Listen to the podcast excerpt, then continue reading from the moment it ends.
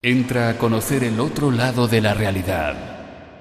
Comienza La Puerta Abierta con Copérnico García.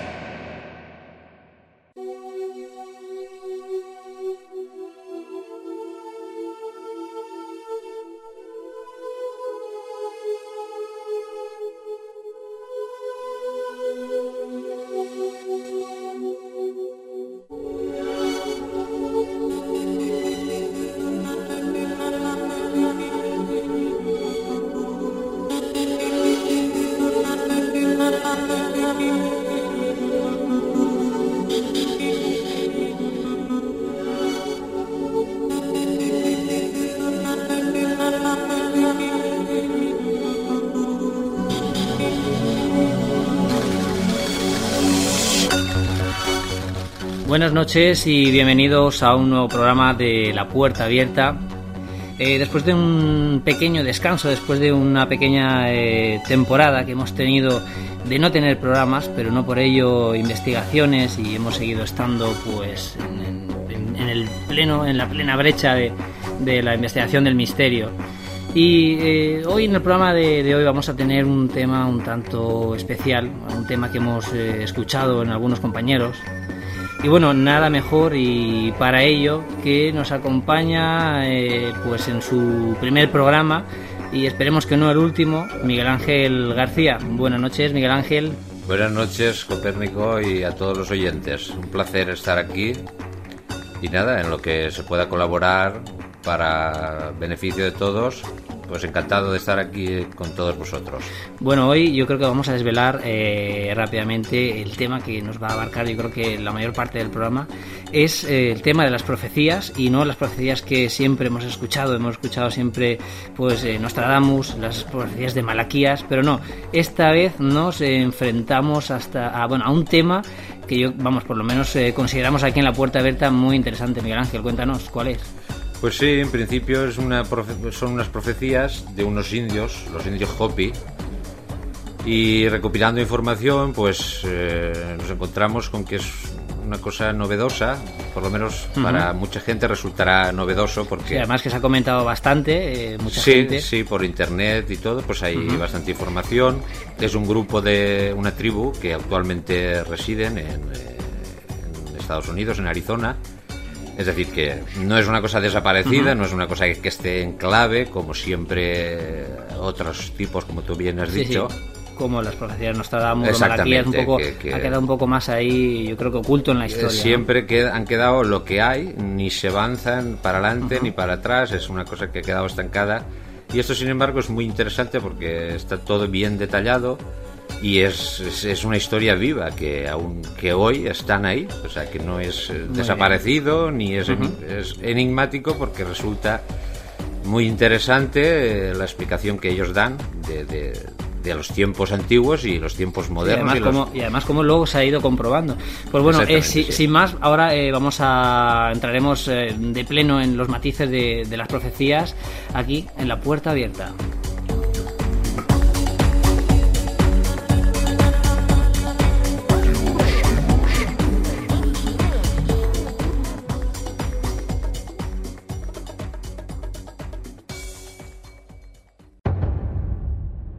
La puerta abierta.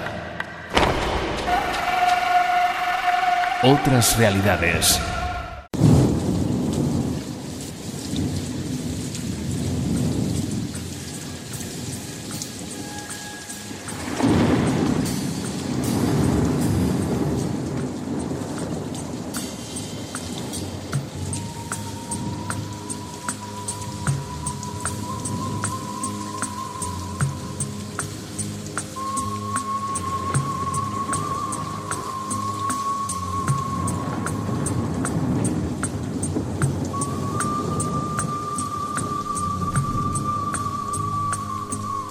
Pues bueno, seguimos con el interesante tema de esas profecías que a bueno, que eh, antes hemos comentado, esas interesantes profecías que desde hace algún tiempo, pues bueno, se vienen hablando, se viene rumoreando mucho sobre este tema.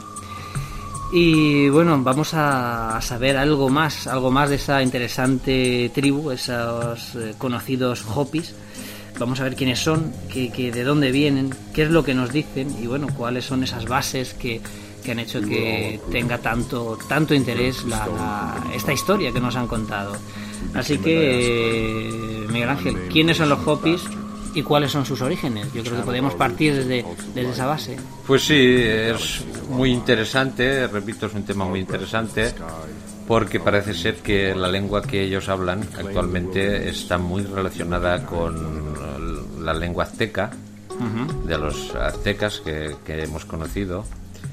Y yo, claro, me centraría más que nada en lo que es, porque claro, hay mucha información al respecto, muchos... Claro, porque nos hemos topado que por internet, Sí. por ejemplo, podemos encontrar, yo creo que hasta saturarnos de lo que es la, información sobre los Hopis. Ellos hablan muchísimo, hay libros escritos y hablan, se habla de los orígenes de su mundo, eh, una cosa un poco Sí, mística, incluso an- tan antiguo como que Von Daniken en uno de sus libros parece ser que nos hace mención, ¿no? Incluso que luego comentaremos ese libro, eh, cuál es, o dónde sale la, la mención de Von Daniken, el conocido investigador, de, sobre todo eh, investigador extraterrestre, ¿no? Que ahora veremos el nexo que hay entre eh, Von Daniken, entre los Hopis y esos eh, supuestos visitantes de- del espacio. Exactamente, porque yo la el mayor interés sobre esto lo veo precisamente en esta faceta de la conexión extraterrestre Claro. con este pueblo, que es la que da origen a todo lo que, lo que luego acontece.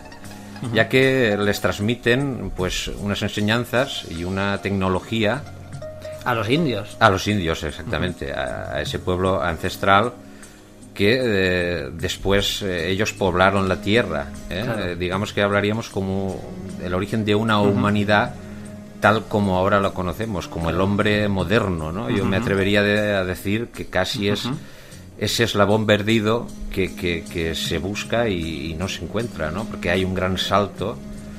Y yo creo que es más O sea que casi es lo que más decir llama la atención. el, sí. el eslabón perdido de Darwin casi lo podríamos encontrar aquí con, con- con esta tribu. ¿no? Bueno, yo me atrevería, me aventuraría a decir que sí, ¿eh? porque claro. ¿Y, dónde, eh, y dónde nos ubicamos aquí? Porque los Hopis, ¿dó- ¿de dónde son? ¿Son, son aztecas? ¿Son americanos? ¿Son...?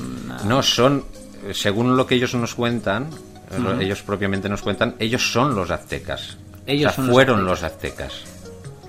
Es decir, toda la historia que ellos, eh, que actualmente ten- podemos eh, visitar, Sí, porque actualmente hay que decir que es una, eh, una tribu que todavía sigue, siguen habiendo, Eh, digamos, integrantes de, sí, de sí, esa, sí, de esa tribu, ¿no? Y concretamente, además, en, en Arizona parece ser que siguen habiendo... Sí, sí, se puede ir y se pueden visitar, eh, se puede dar incluso la dirección de correo electrónico de ellos, ya que... O sea, habría una dirección de correo Sí, que podríamos sí, sí, sí, contactar directamente a cualquiera de nuestros oyentes. Sí, supongo que en inglés, claro, eh, como idioma, ya que ellos tienen su propia lengua ancestral que siguen em, practicando, pero a su vez también eh, regentan un complejo hostelero, eh, es decir, que están pro- eh, lógicamente integrados Sí, sí, totalmente en la sociedad y no- actualizados. No, es la tribu que nosotros Claro, estamos claro. acostumbrados a ver en las películas. No nos ¿no? vayamos a imaginar que van con las plumas, con, No, con los no, no, caballos no, por ahí, por sino que es una, que no, una tribu actualizada. Y entonces, claro, ellos llaman a estos seres eh, que les aparece. Claro, es que ya, le ya digo que vamos a abreviar un poco porque la historia, si la narramos textualmente, pues aburriría. Primero que aburriría, yo creo que a los oyentes, y no se trata, se trata de informar, de despertar eh, en los oyentes la inquietud de que busquen y lean sobre, sobre esto. Porque Sí, sobre todo esos puntos, yo creo que hay puntos claves que hay. ellos sobre- llaman a estos seres eh, que un día les visitan, los Kachina, ¿eh? Sí. Y eh, les eh, dicen que viajan en escudos voladores, es la definición que ellos dan. Claro, escudos voladores fácilmente se puede interpretar. Claro, con esa forma, eh, vamos, eh, hoy en día, hoy, hoy por hoy podríamos decir que se tratan de ovnis, o sea, que estaríamos hablando de, ovnis. Y ellos no los tratan de dioses. eh, En ningún momento hablan de que son dioses, sino que, Que eso son. es extraño, porque normalmente siempre tenemos la creencia de que cuando viene alguien de fuera, eh, en cualquier cultura se le puede tratar como mucho, vamos, como poco de, No, de Dios. no, no. Aquí, sin embargo, este caso, no. por su inteligencia, por su cultura, ellos saben que no son dioses, Ellos sino que son no los aceptan, ellos los aceptan como unos seres superiores, de una inteligencia superior, que les ayudan, que les informan, que les dan conocimientos de astronomía, de agricultura. Es decir, que les ayudan a evolucionar. Sí, vienen como un poco en, como maestros. como- Exactamente, exactamente. Eso sería eh, eso es la traducción de cachinas, que es la palabra que ellos de- designan Sí, para, diríamos para- en su, en su idioma, en su referir- dialecto. Sí, para referirse a ellos sería la traducción sería sabios ilustres, eh, es decir, unos seres que, que, que emanan esta sabiduría. ¿Y cómo, cómo son Superiores, estos seres? en una palabra, ¿Se sabe cómo son estos seres? ¿Sabe- hemos- Pues sí, han de un- dicho ellos... ellos dicen que son de una apariencia humanoide, Humanoide, eh, ujú. es decir, no, no son exactamente, ellos los, los, eh, describen como hombres blancos, pues, mm, por una tez, claro, ellos seguramente tendrán una tez más morena, Claro. Eh, más, más oscura, y Por ellos lo que los- se dice es un poco el, el tópico de, de- de- de- yo creo que del extraterrestre, ¿no? Del visitante Sí, de, sí. de- de otro de otro planeta, ¿no? sí. O sea, ge- gente o esos seres que vienen eh, en esos platillos que bajan, son de tez blanca eh, y bueno, se comunican de ellos, me imagino que, pero verbalmente o se sabe si se era Sí, bueno, yo o- no, no, he, no he encontrado concretamente información sobre este tema, mm, pero supongo que de algún modo normal tendrían de comunicarse. O sea, no, aquí no se, no se trata de, de que ellos no dan una descripción, eh, como diría, mística Sí. ¿no? del contacto, sino que ellos lo dan como una cosa normal, que convivían con No, ellos, lo que estuvieron es- durante muchísimo claro, tiempo. Ellos dan una descripción como algo cotidiano para ellos, algo que, sí, que, sí. que como si fueran pues amigos, ¿no? Amigos de que vienen desde, desde- desde el exterior. Sí, sí, pero ya digo que lo, lo curioso del tema es que es un contacto en el que no se les eh, da una importancia como dioses, sino sí, que claro, se- yo creo que es lo, lo más lo que habría Sí. que puntualizar. Sí, este porque aspecto. siempre en otras culturas pues mm, han podido confundirlos o, o- Sí, o incluso ver un cometa en el cielo y Exactamente. que y aquí no. aquí Sin embargo, estos no, esta- estos, eh, estos indios pues los ven como unos seres que vienen a ayudarlos y que son como hermanos de ellos, eh, y, aunque tienen, claro, una apariencia física diferente. ¿eh? Y tienen esa- estos artefactos, que es muy curioso, lo de la descripción que ellos dan como escudos voladores. ¿eh? Claro, Claro, claro. eso podríamos interpretar eh, en su cultura ancestral. Sí, lo que ellos atribuían, lo que ellos más parecido eran claro. esos, esos escudos, ¿no? Lo que hoy llamamos platos o platillos volantes, pues Sí. ellos llamaban escudos. Pues bueno, eh, sin duda algo eh, pues muy curioso ya de por sí, eh, lo que es la historia de, de, de cómo llegan a, a contactar con estos seres. Pero yo creo que más curioso sobre todo va a ser esa, esos siete mundos y esas, esas cuatro eras que relatan los hobbits.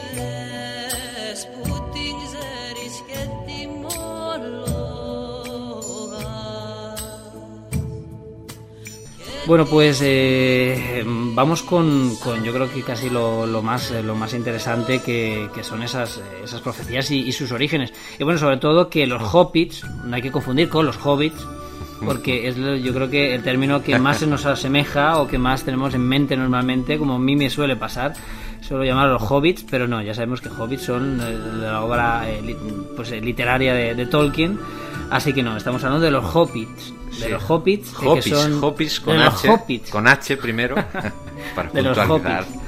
Pues bueno, los Hopis, eh, estamos hablando de esa, de esa tribu, esos indios que, que, que hoy por hoy pues están levantando, pues yo creo que casi ampollas con, con esas eh, profecías, esas profecías que parece ser que están pues comprobadas, esas profecías que incluso yo creo que, que están levantando miedo a, a algunas personas, ¿no? Así que bueno, consisten, eh, según narran ellos, en siete mundos y cuatro eras de las cuales vamos a sacar eh, o vamos a interpretar esas profecías. Miguel Ángel, ¿en qué, qué- Sí, bueno, sería? básicamente eh, es- es- es- hablamos de unas tablas. Ellos comentan que tienen unas tablas de piedra datadas eh, con carbono 14 en 10.000 años. 10.000 años, o sea, Que, hace claro, 10.000 años que sí. escribieron ellos esto. Sí, eh, sus antepasados, ellos han ido narrando a su vez mm, la cultura suya eh, de padres a hijos, es una tradición oral.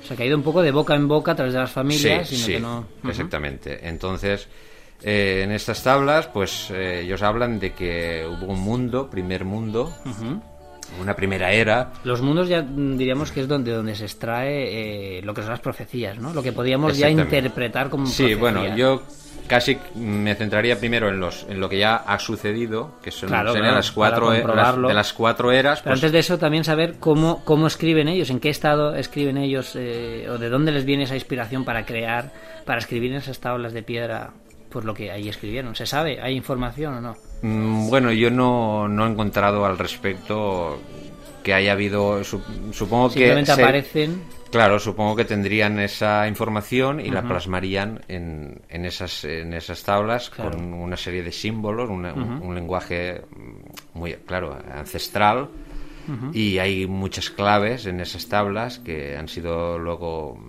estudiadas a su vez y, y nos dan muchísimos datos claves. Entonces, primero eh, ellos hablan Sí. de un mundo de fuego, un mundo que fue destruido por el fuego, que, que es eh, una era que se, puede, se ha podido comprobar que existió eh, en la Tierra, de una gran actividad volcánica. Volcánica, claro. Estaríamos hablando de la actividad volcánica. Exactamente, que destruyó el... Claro, ellos hablan de una destrucción y luego, es decir, una renovación, Claro. no, no una extinción total, ¿no? Sino que ese mundo mm, pasa a, pa- a formar otro, ¿no? Y luego eh, hay otra que es de otro mundo, el segundo, la segunda era sería destruida por el hielo. Eh, estaríamos hablando concuerda con- de la era de la edad de la era de- Exacta- de, hielo. Exactamente, de la gran glaciación que sufrió la Tierra, también demostrable y también demostrada por eh, Claro. los científicos. Y la tercera también, pues concuerda un poco también con otras, eh, eh, con la Biblia propiamente dicha, con el diluvio universal, ya que dicen que el tercer mundo fue aniquilado por el agua. Por el agua. Exactamente, O una sea, gran... sería- harían referencia a la Biblia, sin ellos tampoco ni conocer la No, Biblia. no, por supuesto, Y mucho claro. menos la historia, porque estamos hablando de gente, eh, de esos indios que hace 10.000 años Sí, que esa es, escriben la, esto. esa es la datación de, de las tablas, exactamente, sí. Y ya entraríamos en el cuarto mundo, que son los que es, es en el que actualmente, digamos, estaríamos todos, claro.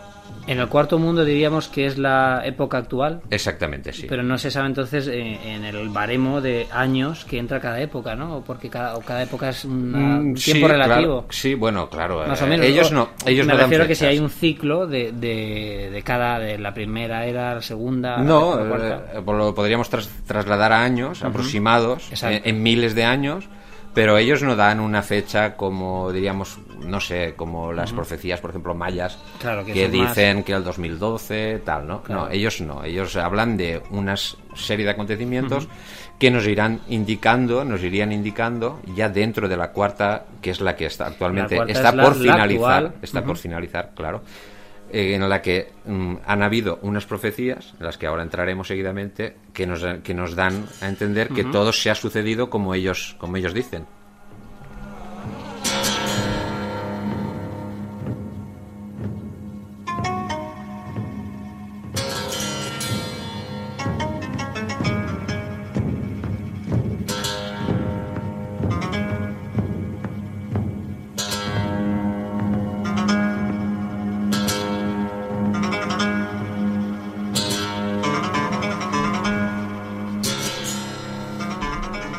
Bueno, pues hablamos de esos siete mundos y de esas cuatro eras que nos dicen los, los Hopis. Eh, Miguel Ángel, cuéntanos esa, esa era actual, esa era actual y qué es lo que nos dicen los Hopis, qué es lo que va a pasar o qué es lo que nos está pasando que se pueda comprobar. Bueno, pues ellos hablan del cuarto mundo como una un- cuarta depuración, ¿eh? sería textualmente lo que ellos... eh, Y dicen que se, se produciría de dos maneras. Una, formada, una forma sería eh, la, la acción de los cuatro elementos. Esto implicaría pues que estaríamos asistiendo a inundaciones eh, en muchos lugares, vientos intensos, eh, es decir, huracanes. Sí, un poco lo que yo creo que es el día a día hoy por hoy con los, Sí, con los es decir, tsunamis. y la con- tierra se vuelve inestable, es decir, de temblores, de terremotos. Los cuatro, los cuatro elementos, ¿eh? el agua, el fuego, el aire, eh, estarían ahí eh, sacudiendo a la tierra. ¿eh? Y, y nada, eh, hay una anécdota que si quieres la podríamos contar textualmente de, de un, de un indio que fue recogido en, un, en un vehículo, en un coche. Esto sería textual, ¿no? Dentro de la, de la información que hemos podido Bueno, sí, conseguir que por- esto por internet. la podríamos, la podríamos mm, leer textualmente o casi textualmente. Para que la gente, los oyentes se hicieran una idea de lo que sería la, el, digamos el ultimátum. Lo que sería la fase final de esta de este cuarto Sí. de este cuarto mundo que se refiere a nuestra era. La ¿no? fase final y la fase mm, La, la próxima. la, la anteri- eh, eminentemente anterior a la que al mundo actual Sí. y ya la final, claro. Bueno, hay que decir que por lo menos nos cabe la esperanza de que ellos dicen que hay siete, fa- que siete mundos. Por Eh, lo menos no va a terminar con esta. Ellos dicen que siempre el hombre ha tenido la oportunidad de, mm, digamos, de hermanarse con la tierra, con- en la paz, con los hombres mismos y con la misma tierra, porque de todos he sabido que estamos dañando Claro. de una manera, pues, pues eh, fuera de lo normal el planeta, no se mira nada, todo, eh, todo vale. Y esto ellos lo contemplan como que si el hombre se, digamos, se arrepintiera de alguna manera, se, a sí mismo se, se curase a sí mismo, Sí. ¿no? En su espíritu, pues entonces esto no sucedería. Pero claro, ellos, mm, por lo visto, y, y en vista de los acontecimientos, parece ser que, que esto sigue, ¿no? Esto sigue. Claro, no, está, está visto que cada vez eh, va peor, ¿no? Cada vez la, la gente, pues la polución, la contaminación, los mares, yo creo que desde luego, eh, no sé si que tienen razón y desde luego eh, eh, hay que pensar que nos lo comenten, que nos lo digan y ya no eso, sino que lo escriban en unas tablas hace 10.000 años, desde luego da mucho que pensar. Pues si te parece, vamos a escuchar, vamos a, a- a ver textualmente qué es lo que nos dice ese, ese informe. Muy bien.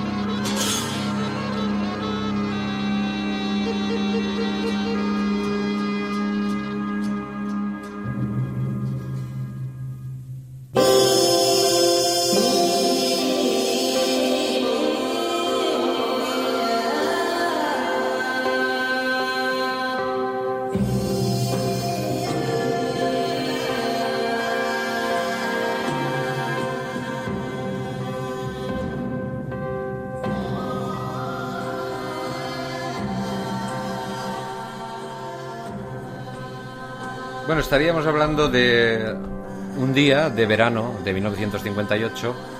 Un pastor evangélico llamado David Young iba con su coche eh, por bajo el sol, hacía un calor espantoso, en el desierto cerca de, de México, en Taos, y vio a un indio, un anciano, caminando y lo invitó a subir al coche. Claro, le dio un poco de lástima a este hombre y lo subió. Y eh, el anciano, pues, primero estuvo en silencio y luego ya empezó a hablarle así, sin, sin más.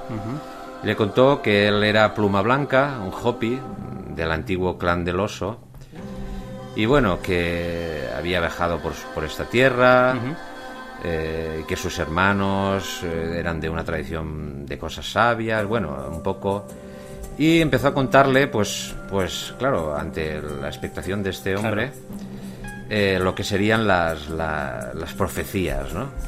Eh, él habla de un pueblo que que su pueblo espera a Pajana, el hermano blanco perdido, que sería lo que hemos estado comentando antes, sería el nombre que ellos le dan, eh, que lo esperan ellos, la, mm, digamos la nueva venida de estos de estos de seres. estos seres que Sí. hablábamos en un principio, eh, digamos, o interpretamos por lo que nos cuentan que, que son extraterrestres, que Sí. vienen en, eso- en esos escudos, como ellos indican, eh, que vuelan, ¿no? Exactamente. Ellos dicen que este ser, Pajana, eh, traerá consigo eh, un trozo de la tablilla sagrada que falta. Es decir, parece ser que él tiene un trozo de las tablillas de piedra De que las son tablillas dos. encontradas, falta un trozo.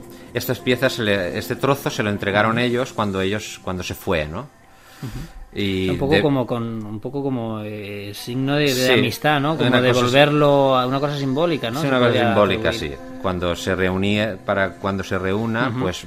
Para cuando vuelvan, unir, yo creo que unir esa, de nuevo ese, ese contacto, ese lazo que, que se estableció pues en, en aquel entonces, ¿no? Sí, sí. Y todo esto, además, Bueno, eh, eh, entonces- se lo contaba a este, a este hombre eh, Sí. durante ese trayecto en, en esa camioneta. Exactamente, sí. Lo recoge y este hombre pues se ve, no sé por qué, le cae bien este hombre claro. porque claro, hace una acción. Él le, le sorprende gratamente que haya recogido un anciano Claro. y entonces le cuenta, ¿no? Le cuenta, aquí tendríamos, y ya empieza él a... Bueno, y menuda sorpresa, ¿no? De la de este hombre que se encuentra con, con- con toda esta historia. Exactamente, Eh, sí, sí. A saber qué pensaría también este, este hombre cuando, cuando encuentra a este anciano, lo sube en el coche y le empieza a contar pues un poco todo, toda esta historia que poco Claro. a poco ha ido... des- Me imagino que este hombre descubriría o se llevaría Claro, la porque de estábamos saber- hablando de 1958, es Claro. decir, que hace muchísimo tiempo y esto, claro, se ha ido luego pues eh, investigando, se han escrito libros como comenté anteriormente. Y bueno, aquí le va directamente a decirle el cuarto mundo terminará pronto, ¿no? Y entonces comenzará... Cuarto eh, mundo, la era actual. Exactamente, la que estaríamos... Bueno, esto es... Estamos hablando de un momento 1958. Sí, pero en la bueno, cual también era, era actual, ¿no? No, Exactamente. tenemos- no existe un baremo, digamos, exacto de años, ¿no? Claro. Como- ¿eh? Ujú. Entonces, la primera señal que, el que este anciano le comenta es que él le comenta que ellos ya sabían que el hombre blanco. Eh, llegaría. ¿eh? Sí. Pero no, claro, eh, no el hombre blanco que ellos esperaban, ¿eh? para, para desgracia de ellos. Porque él dice que estos hombres herirían a sus enemigos con truenos. Claro, están hablando de las armas de, De fuego. de fuego, exactamente. Eh, esto, las armas de fuego, claro, nosotros lo tenemos muy, muy claro, pero en- Claro. estamos hablando de gente que no conoce. No, claro. Un Ellos- arma de ellos- fuego, pues un trueno. Desde es luego decir. pega un trueno, ¿no? Cuando dispara, yo creo que es evidente que sabían que era. O estaban Luego, hablando de eso. seguidamente le habla de la segunda señal, que a ellos, digamos, les venía a corroborar propiamente a, a su pueblo, que llegarían eh, gente eh, con ruedas de madera llenas de voces. madera. Eh, Podríamos ¿Qué interpretaríamos ahí? Porque, interpretar pues lo que sería la, coloniza- la colonización por parte de de, las, del- de los de los carromatos. Sí, sí, de, las, de de los las- colonos esas carretas. claro. Exactamente. Luego ellos hablan de, de la tercera señal como un extraño animal, semejante al búfalo, pero dotado de Un grandes extraño cuernos. animal. Claro, porque ellos conocían el búfalo de Claro. las praderas en Norteamérica y sin embargo lo que es el ganado ¿eh? Eh, no lo conocían. El ganado traído Actual, a no- claro, exactamente. O sea, estaríamos hablando de las, de las vacas, de, de los famosos Ese- vaqueros Sí, sí, exactamente. que exactamente. importan eh, las vacas ahí. Ese sería la- el granado del hombre blanco, digamos, ¿no?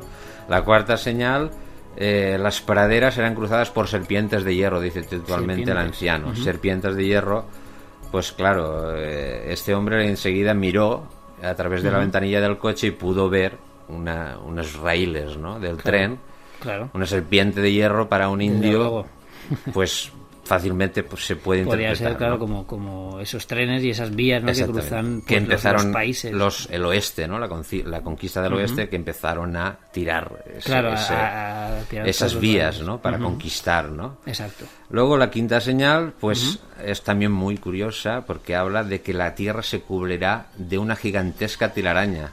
Una telaraña. Exactamente.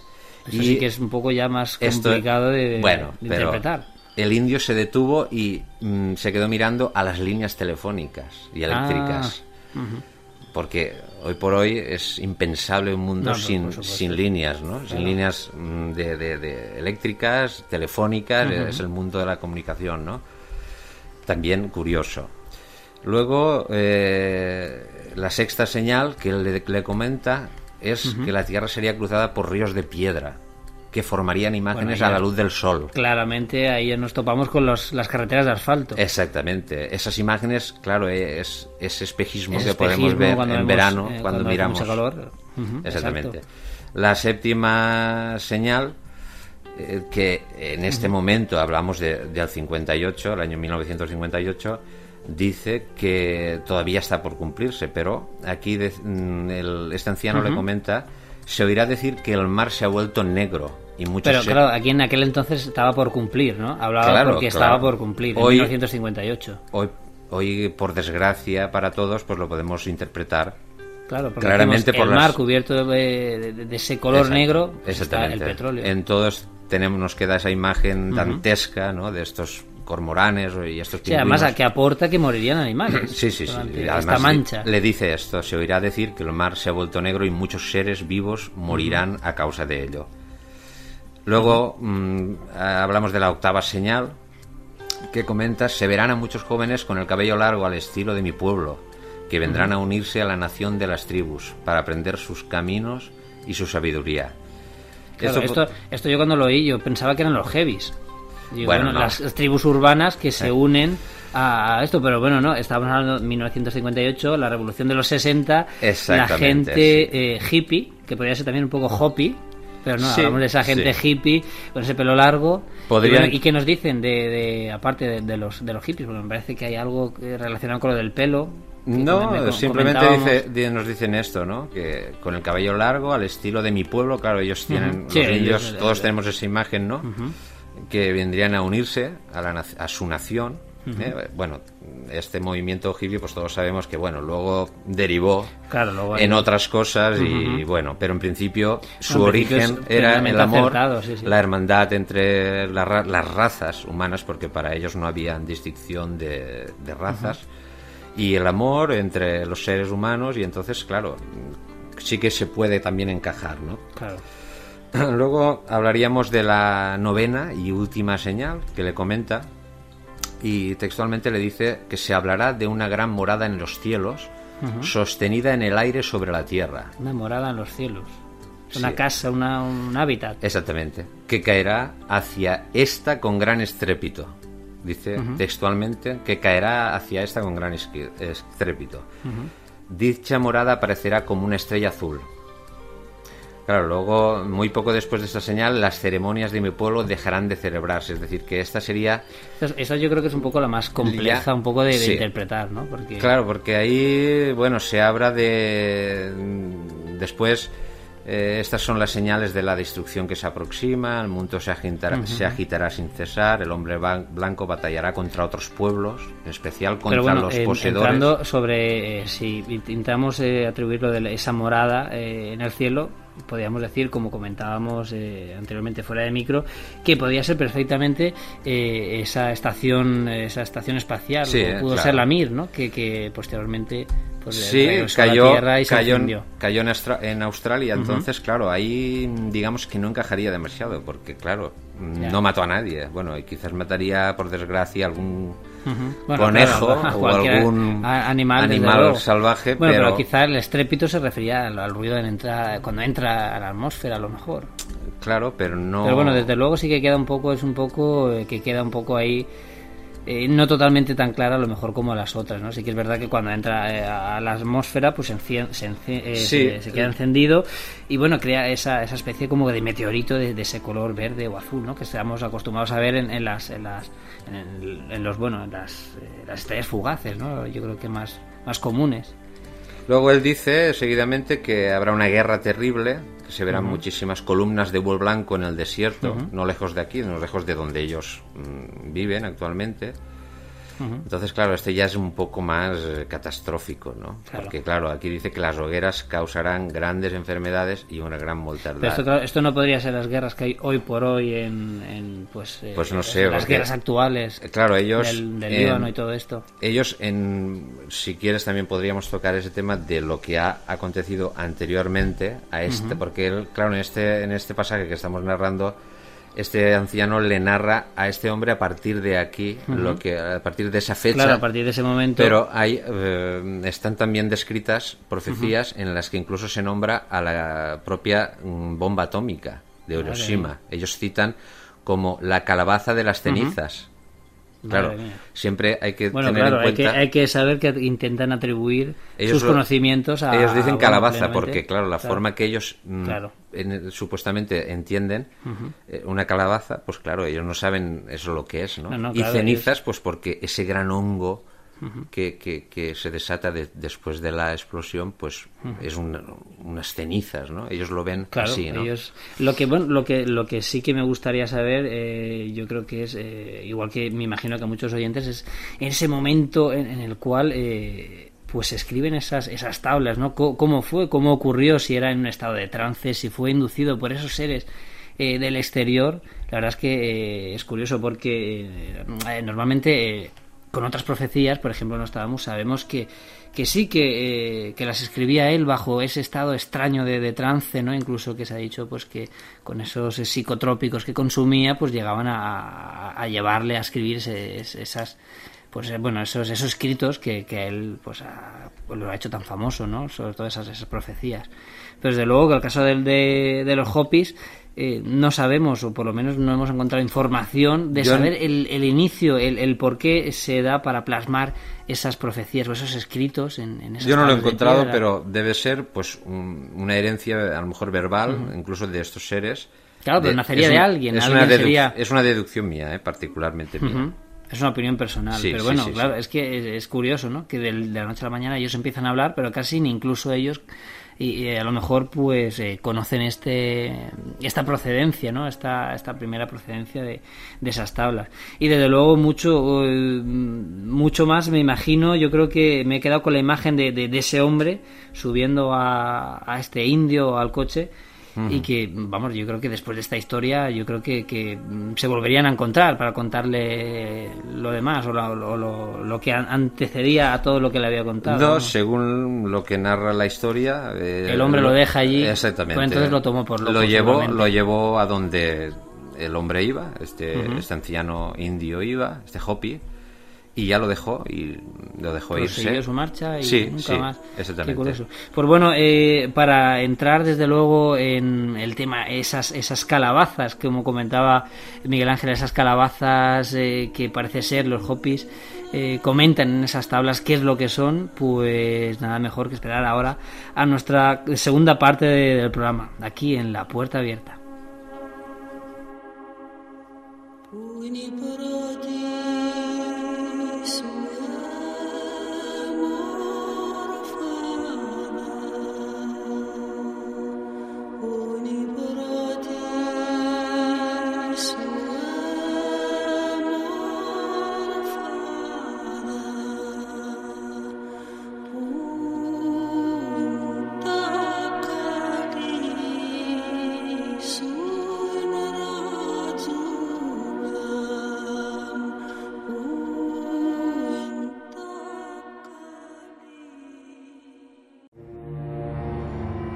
En contacto con las otras caras de la realidad.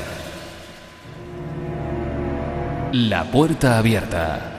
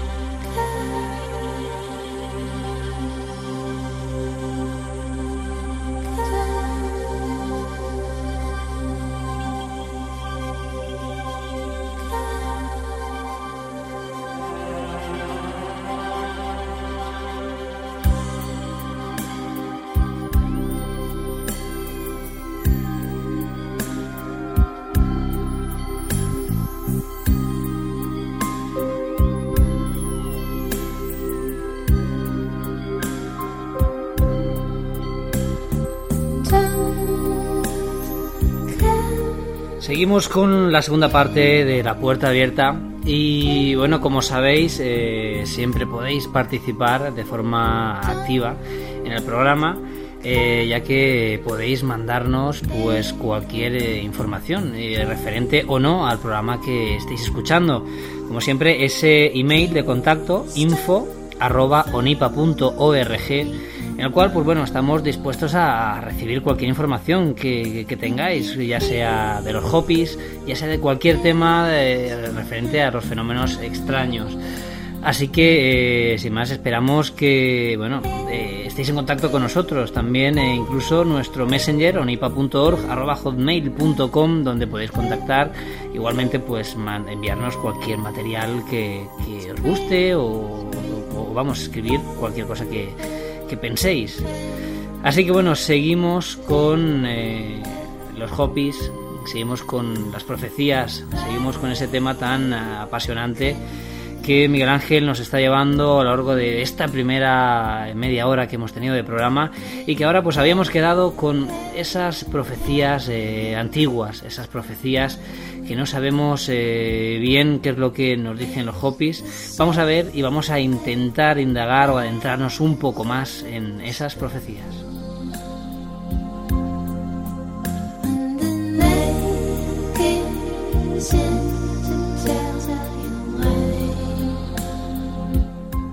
Pues bueno, eh, Miguel Ángel, hablábamos de esas calabazas, esas calabazas que comentábamos antes de dejar la primera parte de- del programa y que bueno, no sabíamos muy bien si eran esas esas bombas, no sabíamos muy bien qué Sí, que- bueno, yo mm, Incluso casi- hemos hablado de, de esa estación espacial que caía y que bueno que hemos de- debatido incluso alguna vez que no sabemos si, si es que era fue es la estación espacial digamos es un hecho que ha ocurrido o que está por ocurrir Además, Claro. antes de- de- lo hemos dejado un poco así En- entrever En principio es una interpretación que hacen de, de esta, de esta profecía. No sabemos si fue una que cayó, que fue el Skylab en 1979, que cayó en el océano y, en, y algunos fragmentos en, en Australia.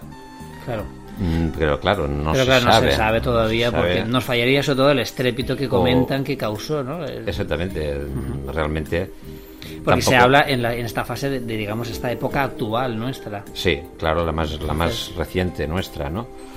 Yo casi retomaría para ya ir concretando las profecías que, mm, como hemos comentado anteriormente, están escritas en estas tablas Sí. de piedra. Es decir, que no es Que una- además estu- estuvieron con el carbono 14 y todo, o sea que se Sí. ha comprobado la, la, la, la edad real totalmente. De más de, de- de más de 10.000 años de antigüedad, sí.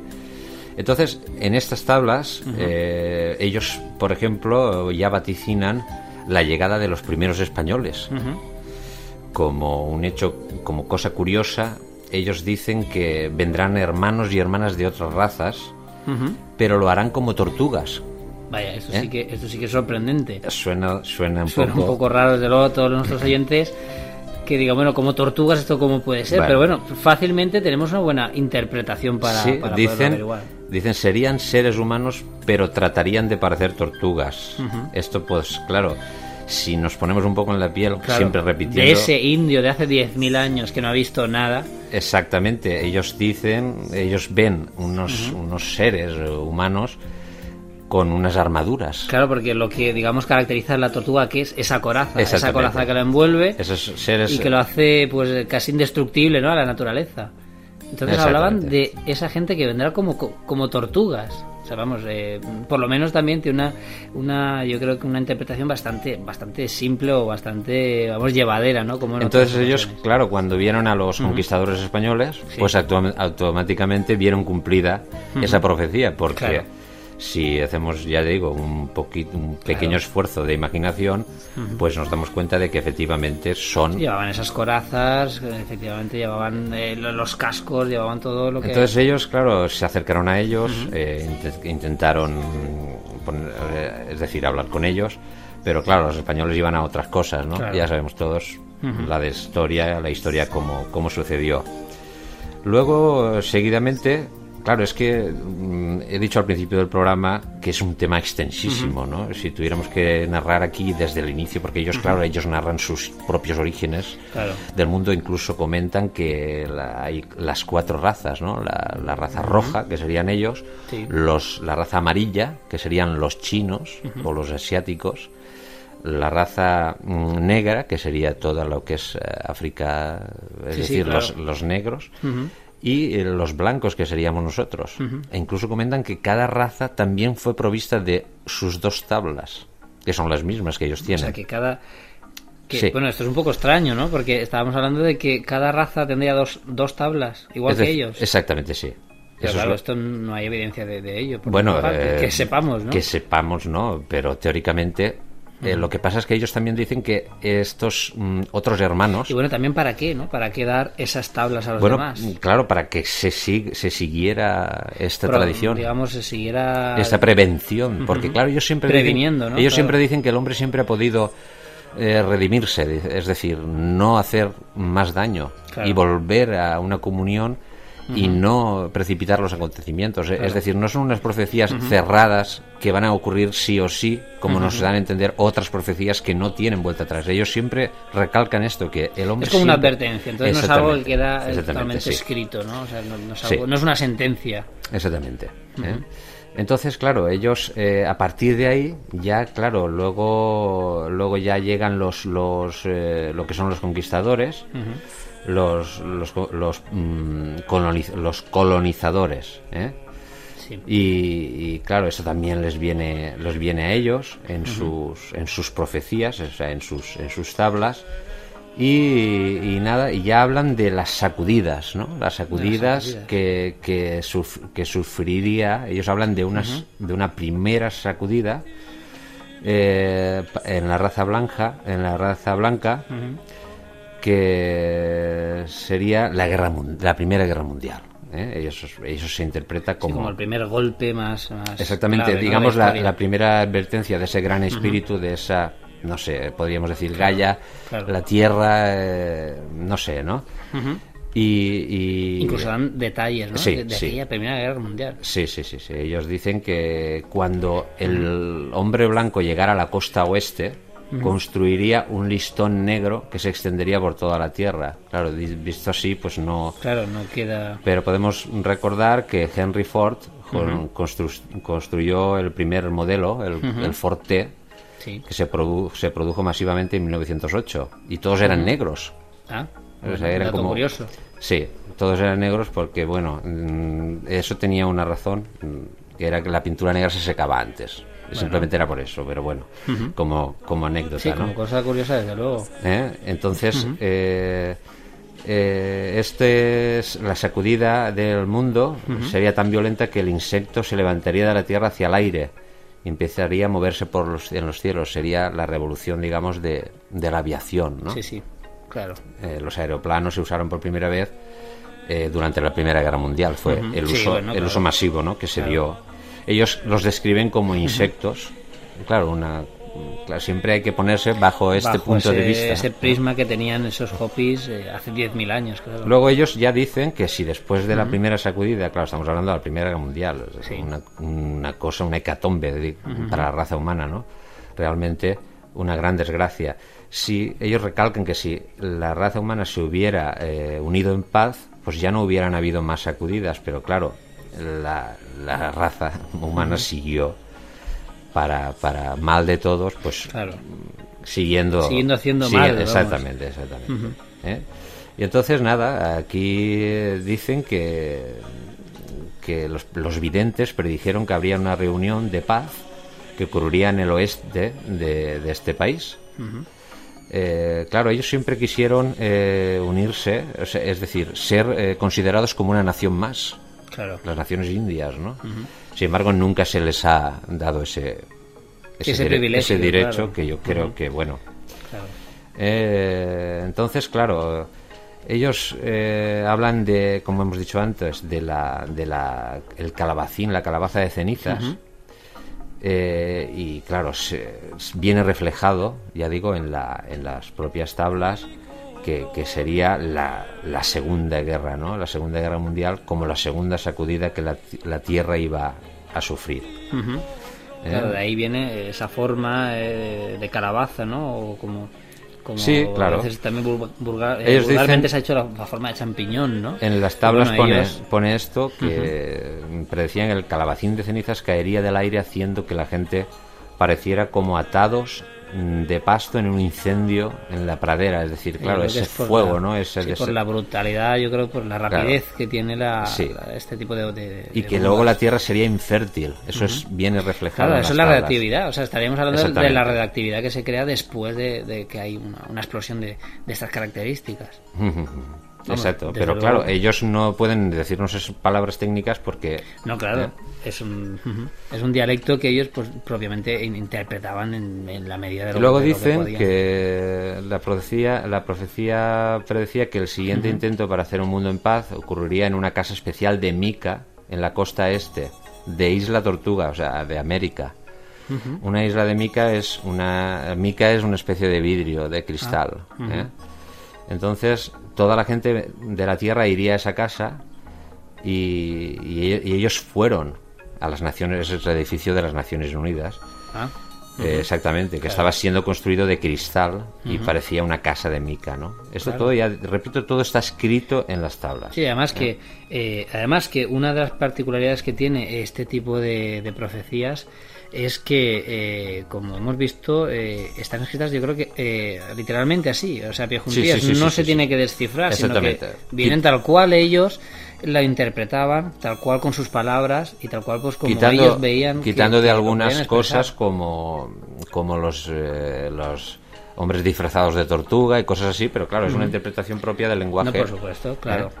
Entonces ellos siguen narrando que ellos fueron, se presentaron ¿eh? Eh, en, en Nueva York y pidió ser pidieron ser admitidos en, como miembro de las Naciones Unidas, como un pueblo, como una nación Claro. más. Pero no, no, no fueron admitidos, ¿no? Claro. ¿eh? Recordemos que siempre eh, hay unas naciones que tienen poder de veto y los Estados Unidos vetaron Vetaron a la... a este pueblo exactamente. Los vetaron para que no pudieran ser admitidos.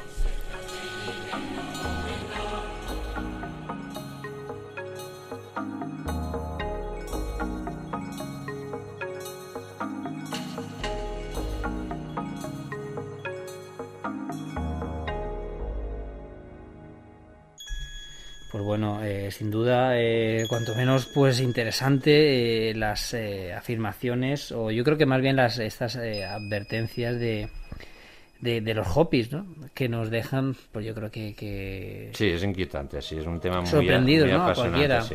Y yo creo que, vamos, bajo mi punto de vista, las profecías más claras que, que hemos llegado a encontrar, ¿no? Sin descifrar, sin nada, pues bueno, lo único es que debemos entender de que, eh, pues estas personas, estos, estos indios, pues con aquellas palabras, pues eh, eh, interpretaron o, o lo escribieron de- como bien sabían, ¿no? En- y además en esas piedras pues pusieron tal cual vieron en sus, en sus visiones, o bueno, no sabemos si era sus visiones, Ellos no dicen sabemos, el gran no sabemos espíritu, muy bien. dicen el gran espíritu a modo No de- sabemos si eran inducidos por, por esos seres que comentábamos al principio del programa, extraterrestres, los cuales les, les daban estas advertencias y ellos plasmaron esas tablillas pues lo, lo mejor que pudieron, ¿no? Exactamente, sí.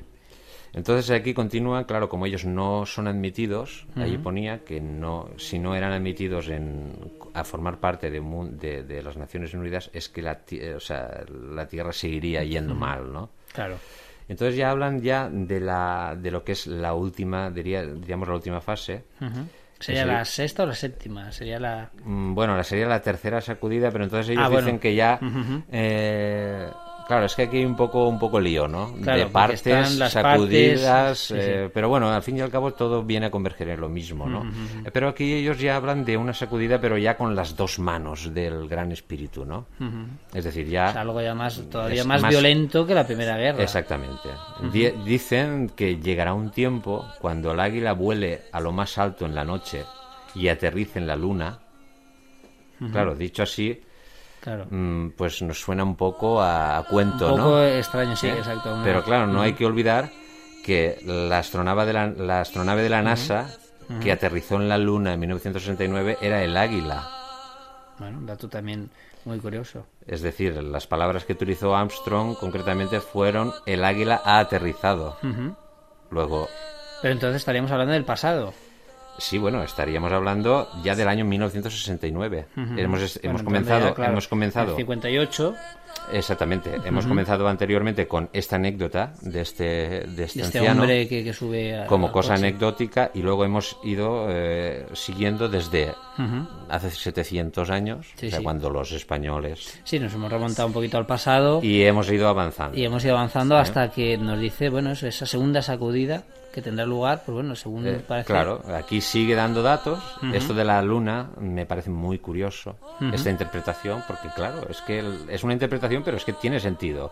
Porque dice, cuando el águila vuele a lo más alto en la noche y aterriza en la luna. Claro. Es, es, es que es eh, apasionante, ¿no? Es muy curioso.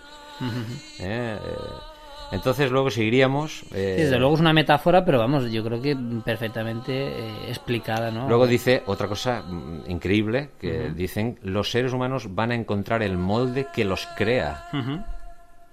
El molde que los El crea. molde que los crea, sería pues... el genoma, por ejemplo. Exactamente, Hablaríamos del genoma, exactamente. creo que- El molde que nos crea, pues es el ADN, claro. Claro, es Eh, fácil. Dicen, siguen diciendo que van a cortar ese molde. Pero claro, ahí en ese caso, eh, cuando pasa lo del águila, ellos dicen que pasa esa segunda sacudida, no ha no, ocurrido. no, no, bueno, sí, sí. eh, esta- estos son los últimos, lo último que estoy yo narrando son los últimos hechos, digamos. Mm. los últimos hechos. El, ultimátum. Antes de que sería. ocurra la sacudida final, Exactamente, ¿no? exactamente. Es los últimos. eh, entonces hablamos de que dicen sobre el molde. ¿eh? Eh, van a cortar ese molde y hacer nuevos animales sobre la Tierra. Estaríamos hablando de la ingeniería genética. Sí, claro. Nuevas Que- razas ¿eh? creadas. Y mm, dicen, siguen diciendo que van a pensar que estos nuevos animales van a ayudarlos. Al principio parecerán inocuos, pero las futuras generaciones lo sufrirán. Es ciertamente aún no se sabe Claro. realmente No eh, sabemos la el repercusión alcance- que puede el llevar. alcance en- de en- la ingeniería futuro, genética por exactamente supuesto, porque claro. a corto plazo quizás no se muestre una que sea perjudicial pero no sabemos largo plazo no estamos sabemos. tratando con algo que es muy muy poco tiempo el que tenemos para testearlo no Aquí siguen diciendo nuevos verán nuevos animales y hasta los nue- los antiguos serán regresados. Pues estaríamos hablando de Esos esas que hayan de las desaparecido. teorías de que hablábamos de que en, en el ámbar de, de los de los árboles antiguos se podían. Yo creo que eh, claramente como la película Jurassic Park no en la que hemos eh, visto en cine que se rescataban según el ADN Exactamente. hacen alusión a una cosa que desde luego en ese tiempo era totalmente impensable no O sea, Estaría yo creo que había que recordar fecha- eso Exactamente, hasta la fecha se, podríamos hablar de Dolly, o sea, de los experimentos genéticos Claro. que se han hecho, y quién sabe Sí, si exacto. en un futuro no muy lejano se pudiera... Pero que, vamos, es que es, es francamente increíble Ocurrir. que alguien de, de- de aquel tiempo pudiera pensar en algo que todavía incluso no hemos llegado y que sí que se sospecha que se podrá hacer, o yo creo que es la fantasía Entonces de- yo deduzco de aquí muchos. que ya sí que sería, estaríamos hablando ya del presente actual. Sí.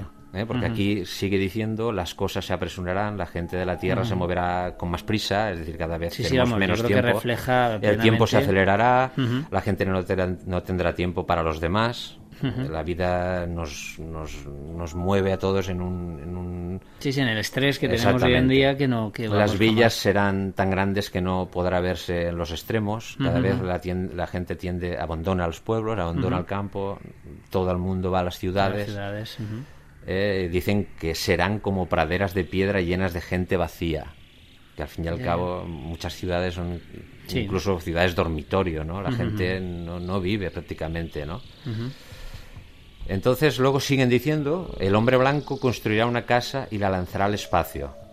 Otra vez, de nuevo, volvemos a, a interpretar a, pues eso, eh, el mundo del espacio, ¿no? An- Antes hemos hablado de, de esas estaciones, posiblemente que deducimos que podían ser estaciones, pero aquí sí que con claridad Aquí hablan lo de dice una clara- casa que la sí. lanzan al espacio, o sea, podía ser... una casa y la lanzará al espacio y cuando haya gente viviendo en el cielo de forma permanente sabrán que el gran espíritu está por coger la tierra con ambas manos es decir que cuando eso suceda se parece ser que ya sería el ultimátum no ya, Claro. ya no habría quizás ya vuelta atrás no entonces aquí sigue, eh, quien quiera que haya lanzado el primer calabacín lleno de cenizas, interpretamos Claro, la bomba interpretamos esa, esa bomba.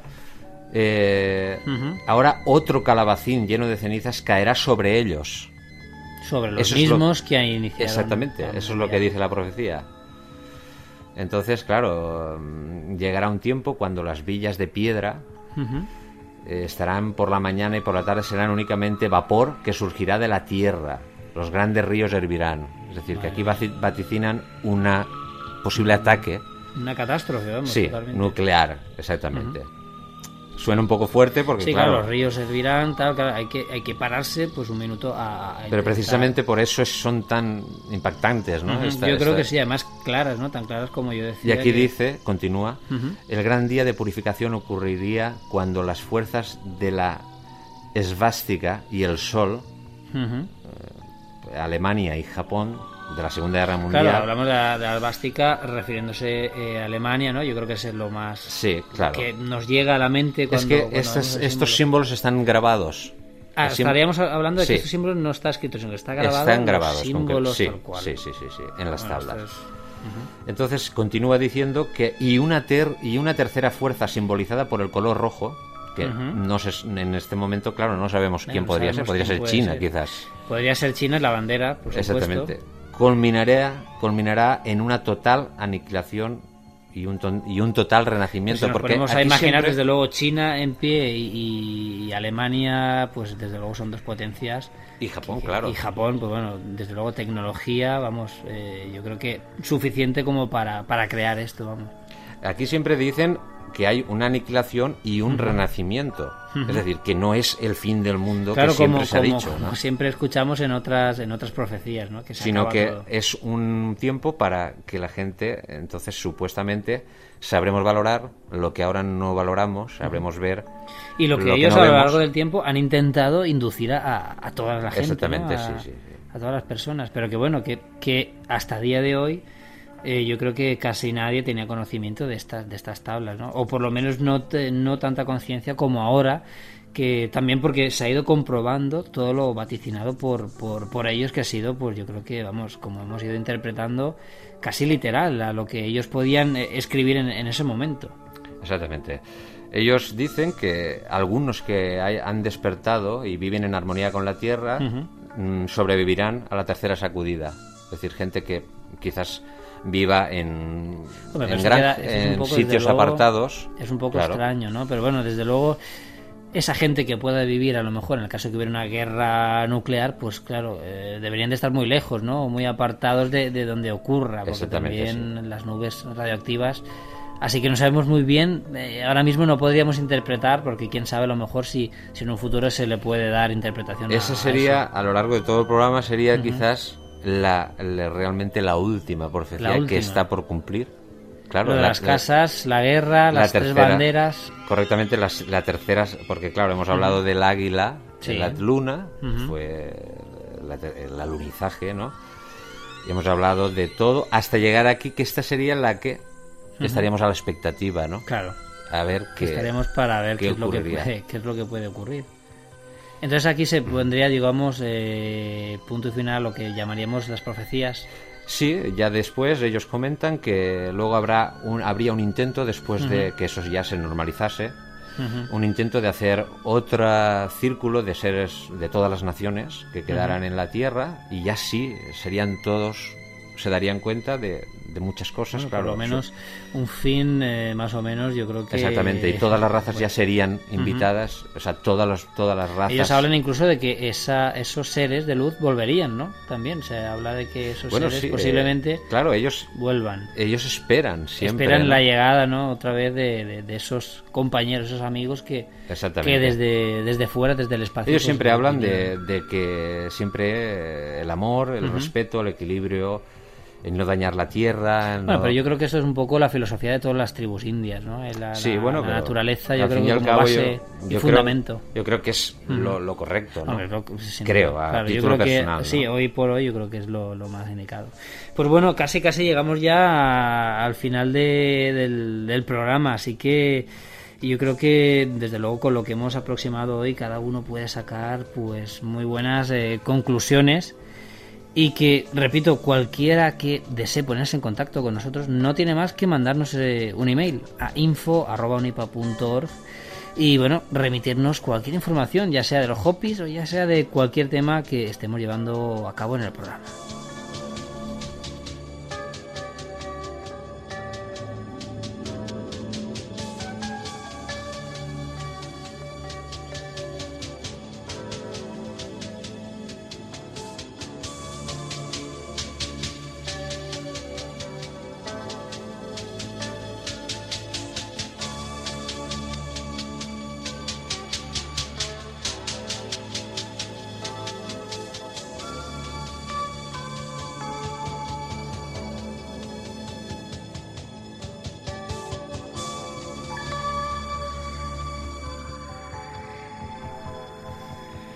Pues bueno, como decía, eh, el programa mm, dedicado a, yo creo que a este tema que por lo menos a nosotros nos ha apasionado, el tema de los de los hobbies, pues llega a, su fin. Eh, agradecer sobre todo a Miguel Ángel que nos ha traído pues de, buena mano y ha estado investigando pues eh, toda la semana a lo largo de, la semana pues este tema en profundidad y sobre todo pues eh, lo que hemos intentado es un poco resumir y puntualizar con aquellos aspectos que yo creo que se consideran más importantes, ¿no es así? Vaya por delante que ya comenté al principio que es muy extenso, es decir, Claro. ellos hablan de la creación del mundo, de esas cuatro razas que fueron des- desperdigadas, digamos, para poblar la Tierra, es decir, que si los oyentes lo creen conveniente, pues quizás podríamos tocar en otra ocasión por más eh, en otros en otros ámbitos. Nos hemos centrado, yo creo, más en lo que son las profecías en sí, pero es un tema más- muy apasionante. Sí, nos hemos centrado yo creo que en lo principal, lo más espectacular, que son esas, Sí, esas porque ya digo que detalles. ellos hablan de esos poderes que tenían estos estos seres de, de- de cortar la piedra, de manejar la piedra, cosa que ya despierta Bueno, también sí, por es, otra es parte. un tema que no hemos, no hemos llegado a Claro, tocar, no. eh, pero vamos, sin duda apasionante, que No, ellos dicen sí. que pueden, elevaban las, las piedras. Exactamente, tenían el poder Cortaban. de cortar y, y manejar la piedra. que así a bote pronto y pues se cuevas. nos asemeja a bueno eh, a teorías que desde la isla de Pascua con esas piedras que decían que elevaban a incluso el mismísimo Egipto donde se dice Pues, ¿por qué no? Claro. que esas piedras volaban y nuevamente en Egipto también nos encontramos esa influencia del espacio esa influencia extraterrestre que posiblemente pues bueno, Yo creo que también es un tema muy interesante, eh, es decir, hablar de los hopis, pero en el ya bajo el aspecto de indagar en esa en esa en esos seres que, que no es mm, que es una, un tema también apasionante, ¿no? por supuesto. Porque claro, ellos dan datos y dicen cosas y comentan cosas. Incluso mm, fabrican actualmente figurillas Ah. representando estos cat- cachinas, A estos- a estos- a estos seres, Exactamente. eh, altos. Dicen que ellos los representan para que sus hijos en, lo sepan reconocer no posiblemente exactamente, cuando nos, los vean nos asustaran, llevan unas escafandras, estas figurillas. Bueno, bueno. Muy interesantes eh, hay ocasión. Desde y- luego seguiremos investigando y seguiremos eh, indagando. ¿Qué es lo que más te, eh, te ha impresionado a ti, Miguel Ángel? Pues ya digo, me impactó, yo es un tema que no conocía y me impactó muchísimo, te lo comenté, porque creo que a- a- animará a mucha gente. Yo creo que va a animar a mucha gente a que A- a investigue, a, leer. que busque, a que lea. Ya digo que hemos tratado de dar una pincelada Claro. Para despertar ese gusanillo a Sí, los oyentes que no hayan tenido ocasión de... Y que bueno, que hemos intentado tratar porque se- es un tema que se ha tratado eh, pues en, en otros programas, Sí, otros supuesto. pero desde luego nosotros hemos intentado eh, pues acercar a modo personal pues un poco eh, o aclarar un poco lo que pensamos bajo nuestro punto de vista, ¿no? Bajo nuestro punto de vista crítico dentro de lo que cabe, pues bueno, acercar eh, lo que nosotros creemos. aclarar ¿no? e informar, más que nada despertar ese, ese, como digo, ese gusanillo a la gente, que, que es la que, si a alguien le, le gusta el tema, pues se informará y, encontrará cosas, yo creo, muy interesantes. Pues nada, eh, Miguel Ángel, muy buenas noches. Y Pues nada, un esperamos abrazo. que, que vuelvas a pasar por la puerta abierta. Con, Cuando queráis, Con yo- temas tan interesantes, cuanto menos como este. Y yo saludar a todos los oyentes, ha sido un placer estar aquí con, contigo y, y para lo que necesitéis, pues como siempre, aquí Muy disponible. bien. Buenas noches, Miguel Ángel. Y bueno, sin más, eh, seguiremos, esperamos eh, que tener pronto un próximo programa cargado siempre de pues novedades, de temas de interés, de temas eh, de investigación, ya sabéis, investigación propia normalmente, y si no, pues estos temas que tanto nos apasionan, yo creo que a cualquiera. Sin más, buenas noches y hasta el próximo programa.